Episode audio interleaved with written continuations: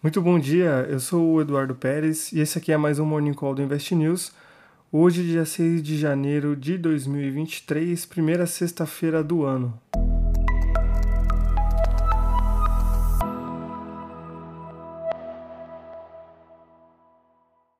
O pregão de ontem, quinta-feira, foi marcado pela reação das bolsas globais aos dados do mercado de trabalho dos Estados Unidos que preocuparam os investidores já que os pedidos iniciais por seguro-desemprego vieram abaixo do esperado e a variação de novos empregos privados veio acima das projeções, indicando que a economia norte-americana ainda está bem aquecida, fato que pode dificultar a tarefa de controle da inflação pelo Fed, causando a queda de mais de 1% nos índices norte-americanos ontem.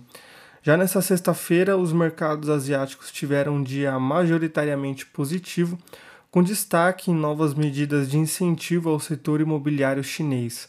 O índice de Xangai encerrou o dia com uma leve alta de 0,08%, o TAIEX subiu 0,51%, o COSP registrou ganhos de 1,12% e o Nikkei teve avanço de 0,59%, enquanto o índice de Hang Seng registrou uma queda de 0,29%. Na Europa, os investidores se mantêm positivos e ajudam a sustentar ganhos no começo do dia, repercutindo dados econômicos divulgados como o índice de preços ao consumidor preliminar da zona do euro, que registrou uma queda de 0,3% em dezembro, desacelerando a alta em 12 meses de 10,1% para 9,2%, lembrando que ambos os resultados vieram abaixo das expectativas.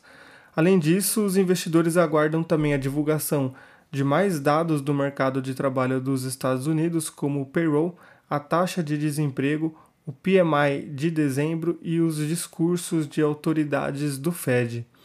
Com isso, os índices europeus tinham ganhos de 0,06% no índice alemão DAX, 0,28% do britânico FTSE, 0,29% do francês CAC, 0,42% do espanhol IBEX e 0,18% do índice Eurostox.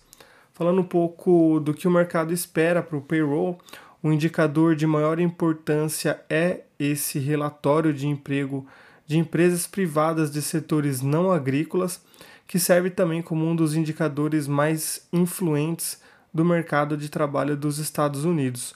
O mercado projeta uma redução no payroll das 221 mil vagas criadas em novembro para 180 mil em dezembro, número que, se for confirmado, seria o menor desde os 90 mil criados em janeiro de 2021 e um resultado final muito acima do que o mercado espera pode causar efeitos similares ao que aconteceu com o relatório ADP que foi divulgado ontem na quinta-feira, que acabou pressionando as quedas das bolsas globais.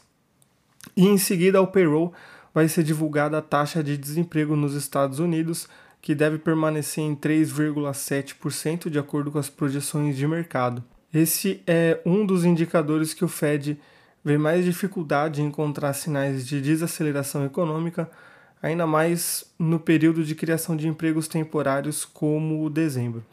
E os pré-mercados norte-americanos oscilam na manhã dessa sexta, depois de um dia de quedas na quinta de 1,16% do S&P 500, de 1,02% do Dow Jones e 1,47% do índice Nasdaq. Os contratos futuros registravam altas de 0,18% do Dow Jones, 0,14% do S&P 500, enquanto os contratos futuros negociados hoje do índice Nasdaq caíam 0,11%. E falando um pouco agora do Brasil, o índice acionário brasileiro conseguiu encerrar quinta-feira, dia 5, com uma alta de 2,19% aos 107.641 pontos, depois das sinalizações de harmonização de discursos de integrantes dos ministérios do presidente Lula, que acabaram melhorando o humor de agentes do mercado.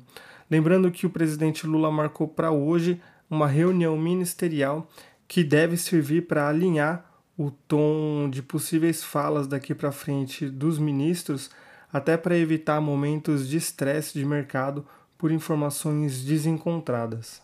E com isso a gente encerra o nosso Morning Call de hoje. Fica sempre o convite para vocês acessarem o relatório completo aqui no investnews.com.br. Uma ótima sexta-feira e um ótimo final de semana para todos. A gente retorna aqui na segunda. Um abraço, tchau, tchau.